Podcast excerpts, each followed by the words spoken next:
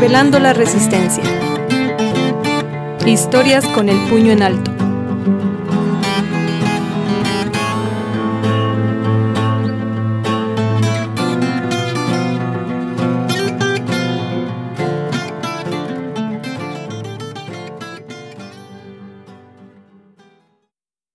Semillero de la Ciencia. Con amor para Alan y Everth. Hola, te saluda Mona Ortiz. Para poder contarte esta historia, debo confesar que estoy vinculada desde muy pequeña con el espacio del que te hablaré en este cuarto episodio. Nací en Atlixco, Puebla, o Atlixco de las Flores, el lugar con el mejor clima del mundo, un municipio ubicado en la parte centroeste del estado. Toda mi familia es originaria de allí. La casa de mi abuela materna está en el centro, en la calle de Gollado, y ahí pasé buena parte de mi infancia y adolescencia, pues mi mamá nunca rompió el ritual de ir a diario, incluso después de que mi abuela muriera. De hecho, vivimos ahí una temporada y aún desconozco el motivo. Simplemente nos quedamos viviendo en esa casa. Era como si una especie de ángel exterminador nos hubiera tenido retenidas hasta que, igual que en la película, un día sin más regresamos a nuestro hogar. Desde la calle de Gollado se ve el Cerro de San Miguel, y en la esquina se ubica una antigua y famosa construcción que es conocida como la Casa del Aguacate. Recuerdo que cuando era niña, si necesitaba investigar algo, mi mamá me mandaba a la biblioteca pública que se encontraba dentro de este edificio. Después mis papás inscribieron a mi hermana mayor al Instituto Universitario de Puebla AC, mejor conocido como IUPAC, y algunas tardes tenía que ir a la casa del aguacate. Yo no entendía la razón. Lo haría años más tarde cuando ingresé al mismo instituto para estudiar la secundaria. Finalmente, si te das cuenta, es una escuela rara. Bueno, tú estudiaste en ella, porque hay cosas que no hay usualmente en otras escuelas. Esta voz es del doctor José de Jesús Pérez Romero, fundador del UPAC y de la Casa de la Ciencia, el primer museo interactivo de Puebla dedicado a la divulgación científica, ubicado en la Casa del Aguacate. Sí, Atlixco tuvo el primer museo interactivo, incluso antes que la capital del estado, donde se construyó el Museo Imagina alrededor de 10 años después.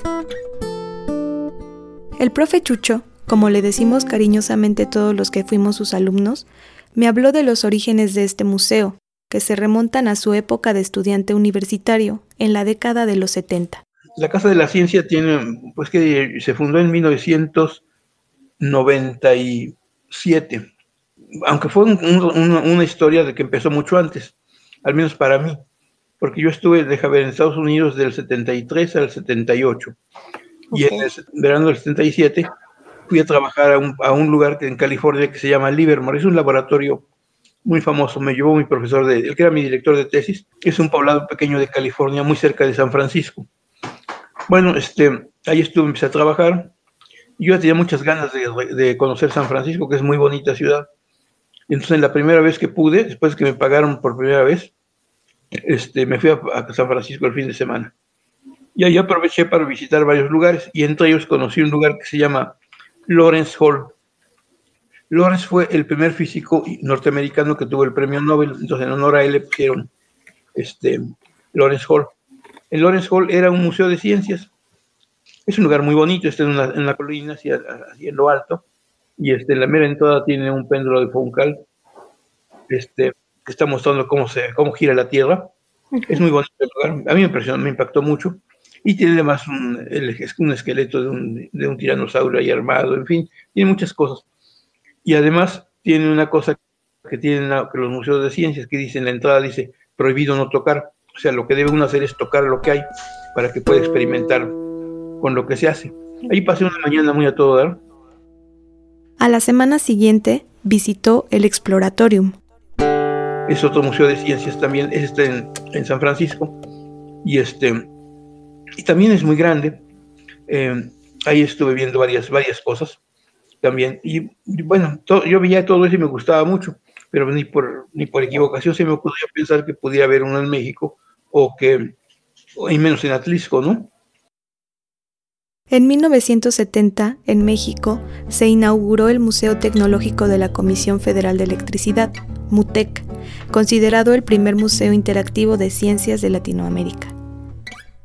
Con la mente siempre en Atlixco, el profe regresó en 1978 y desde entonces se ha dedicado a impulsar la ciencia para mejorar las condiciones de nuestro país.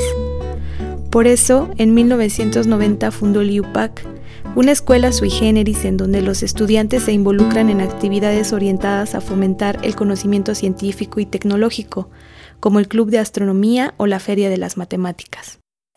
Así que íbamos haciendo actividades de divulgación, sí, aún sin, sin, tener un, lugar específico.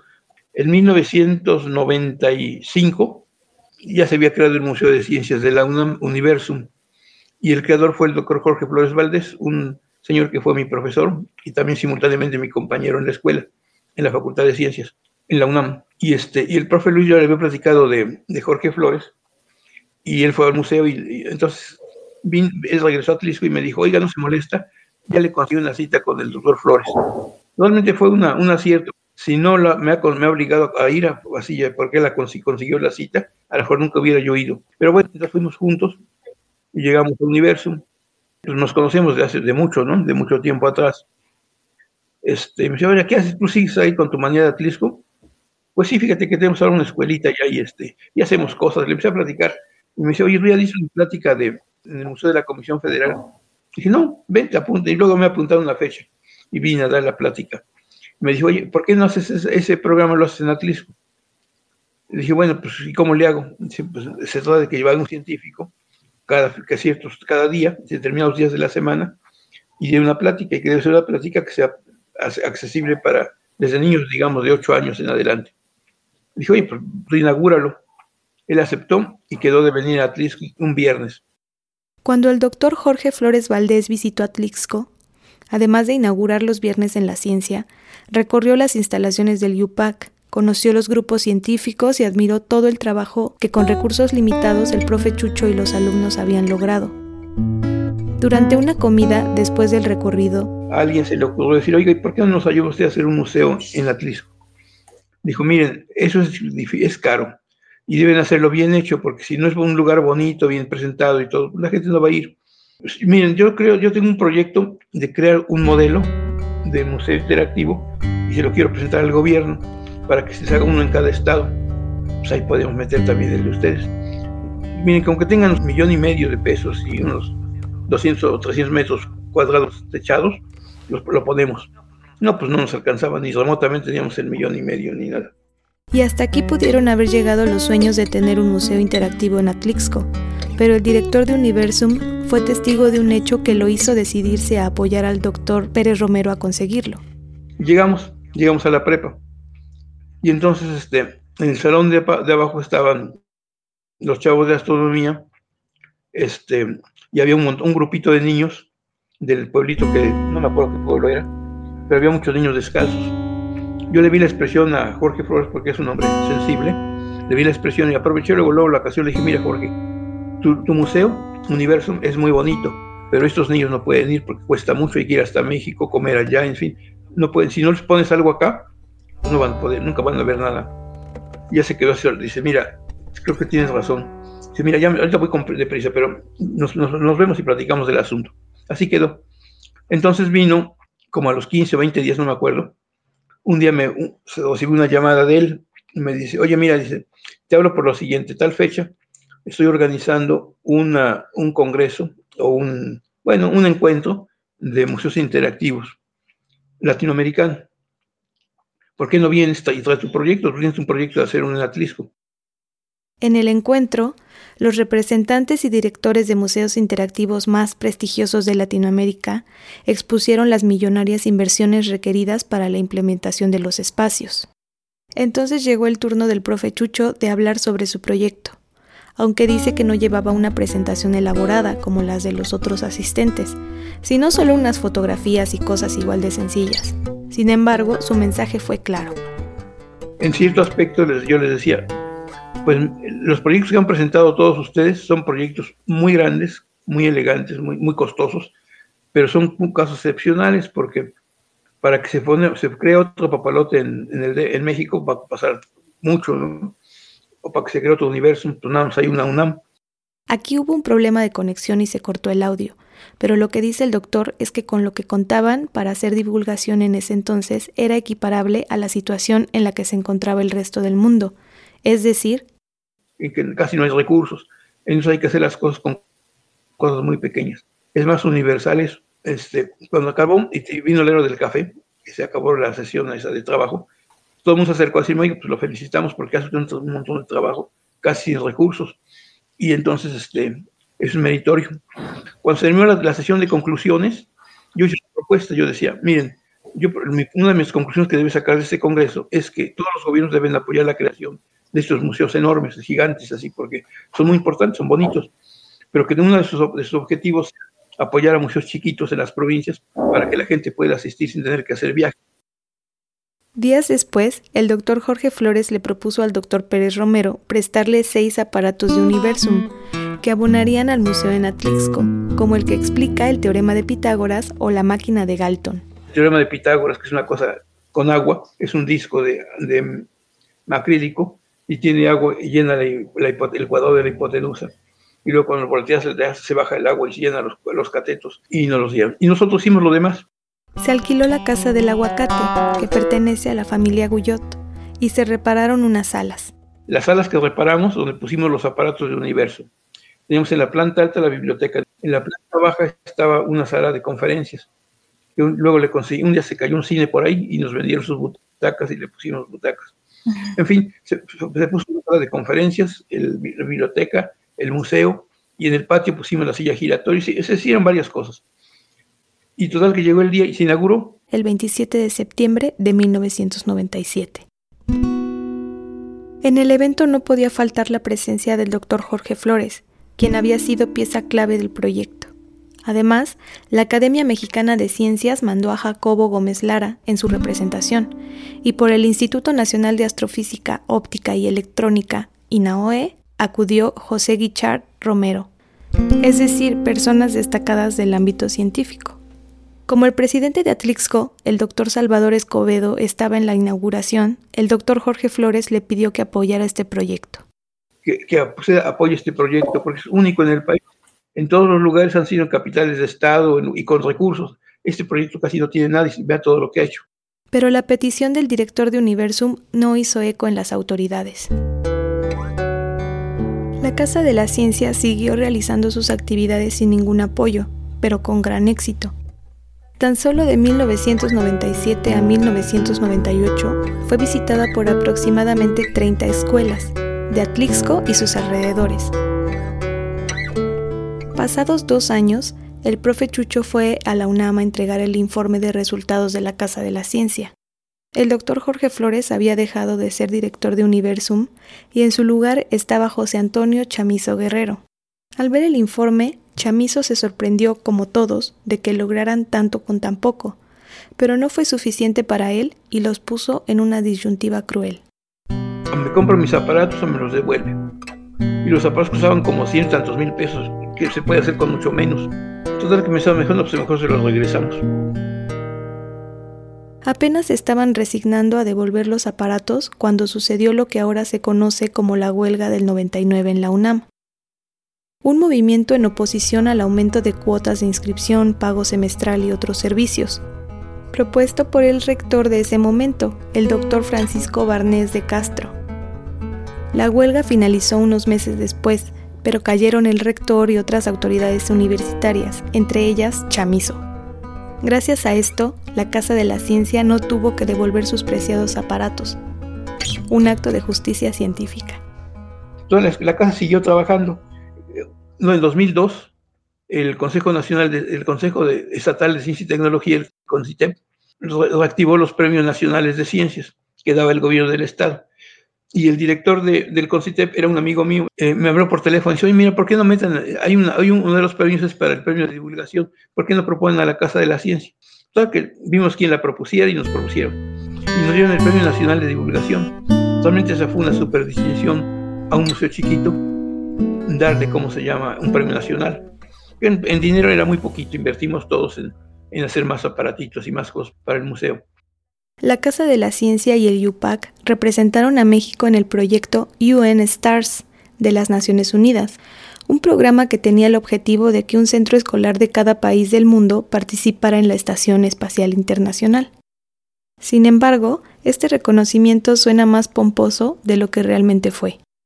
Claro, nos dieron, el, gobierno nos dio el, nombramiento, nosotros vamos a a México, pero ¿cuánto crees que nos dio de apoyo para hacer alguna cosa? ¿Cómo cuánto le calculas? No sé, yo creo que nada.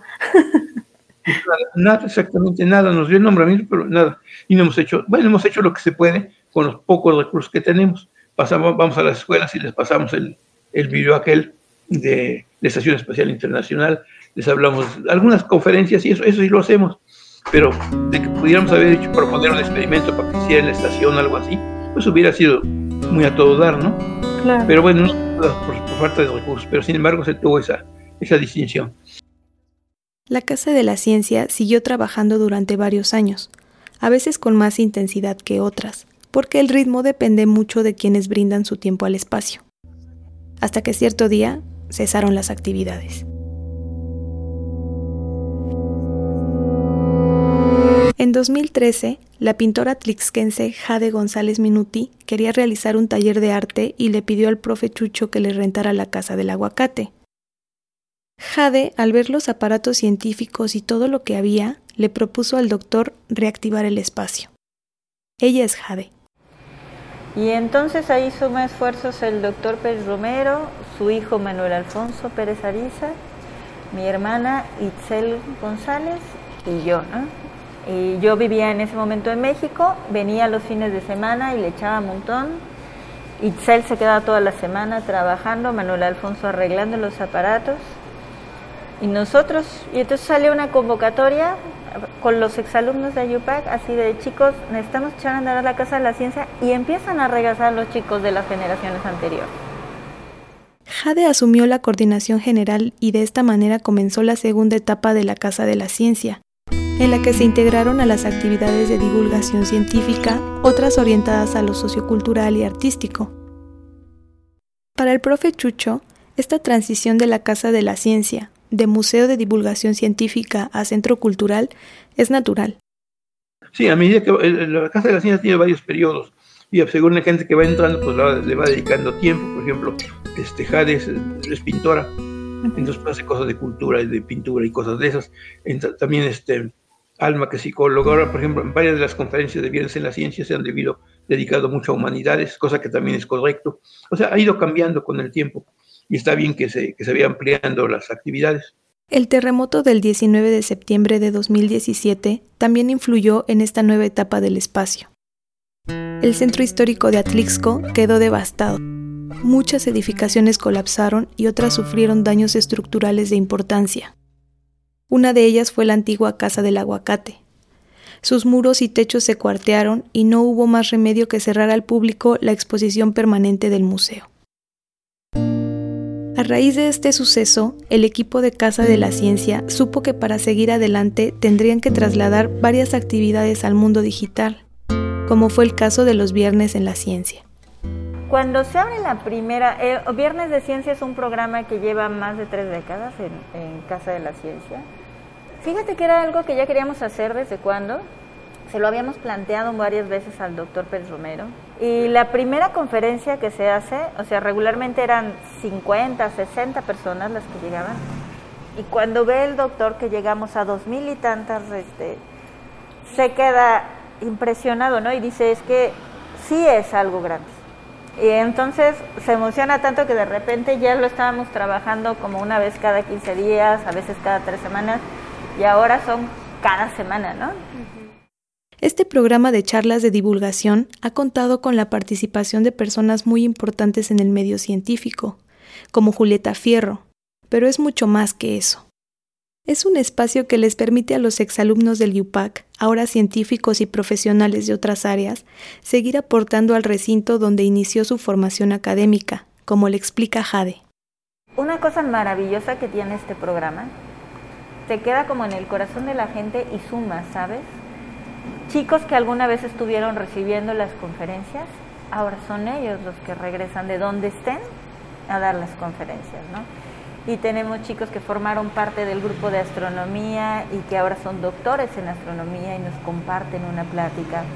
o chicos que empezaron con el grupo de, de biología, que eran grupos de interés, o sea, simplemente lo que te llama la atención, ¿no? Y muchos de ellos dicen que pues que comienza aquí, comienza en el espacio donde se les permite platicar, donde se les permite hacer, donde son los protagonistas, ¿no? O sea, sí sirves como guía, pero en realidad son ellos quienes ejecutan, quienes hacen. Entonces creo que esta parte es como importante, el que regresan y dan, y eso es una enseñanza que tiene mucho el doctor Pérez Romero. Siempre te dice, este, vete, vete lejos, haz lo que tengas que hacer, pero regresa, porque porque de aquí son tus raíces, ¿no? Regresa y dale un poco. Si no quieres quedarte de forma permanente, regresa y otórgale un poco al espacio que te ayuda a crecer, ¿no? A pesar de que estudié en esta escuela, no tengo aptitudes para las ciencias exactas, y fue duro enfrentarme a un mundo de fórmulas y procedimientos que me parecían muy rígidos. Sin embargo, sería injusto no reconocer que mis profesores, incluido el doctor Pérez Romero, siempre encontraron la manera de integrarme, a mí y a muchos otros, en un aprendizaje que contribuyó a mi formación personal. No se trata de que todos los alumnos de UPAC se vuelvan científicos, no, pues eso no sería posible. Sino, es importante otras actividades como medicina o como odontología, derecho, en fin, todas otras carreras que ahora hay, pero, de, pero sí deben tener cierta idea de que el mundo depende de la ciencia, o sea, tener una visión eh, más clara del país, del mundo en que viven, ¿no? Es un mundo ya ligado a la ciencia completamente. Por ejemplo, una cosa que a mí me gustaría mucho tener es tener un jardín botánico y tener un área así de cosas biológicas en que la gente vea lo importante es preservar la naturaleza. ¿Ves lo que está pasando en el país? El planeta lo estamos destruyendo.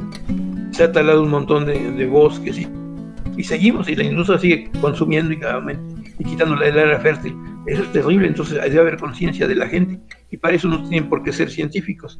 Deben tener una educación que de paso tenga algo de ciencia, para que entiendan eso. Independientemente de la carrera que tengas, o la actividad que tengas, debes darte cuenta de algunas cosas que son fundamentales, ¿no? Actualmente, la coordinadora general de Casa de la Ciencia es Alma Serrano Osorno, exalumna de Yupac y psicóloga. Integrarse a este espacio la ayudó a reconectarse con sus dos hijos, con su pareja y con ella misma algo de lo que la privó su anterior empleo. Para Alma, colaborar en Casa de la Ciencia es... Es un plus y es como un regalo y es como el, quitarnos el corazón para dárselo a Casa de la Ciencia. Da, damos el amor, o sea, nos damos nosotras y tan, tanto da el proyecto que nuestros hijos están ahí, sabemos que están bien. Es, es un proyecto de mucho corazón, es un proyecto que, que nació del amor al prójimo, pues, del amor al niño, del amor a la niña, que tú ves y dices, me gustaría ver esa cara, esa cara diferente.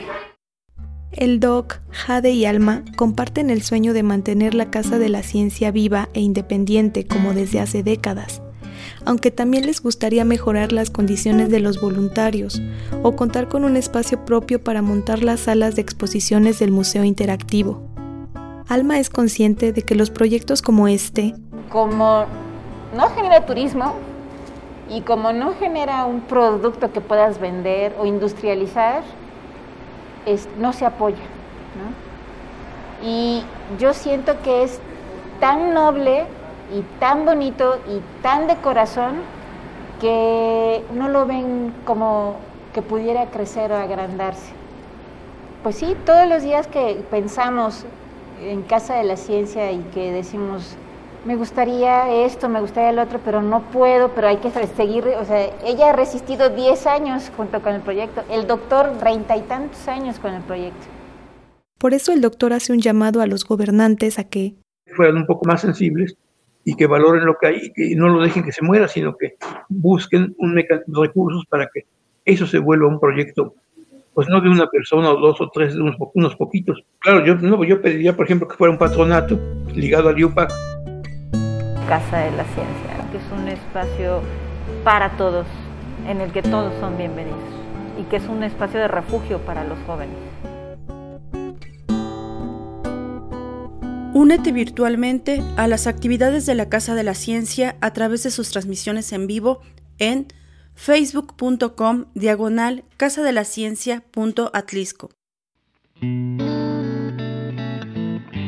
Muchas gracias al doctor José de Jesús Pérez Romero, a Jade González Minuti y Alma Serrano Sorno por dar su tiempo y corazón a este proyecto. Escúchanos mientras te diriges a tu trabajo, cuando preparas la cena, lavas los trastes o te bañas. Y no olvides seguirnos en redes sociales. Revelando la Resistencia se graba en el Centro Histórico de Puebla en Obra Negra Producciones. Julio Lino compuso la música de este episodio.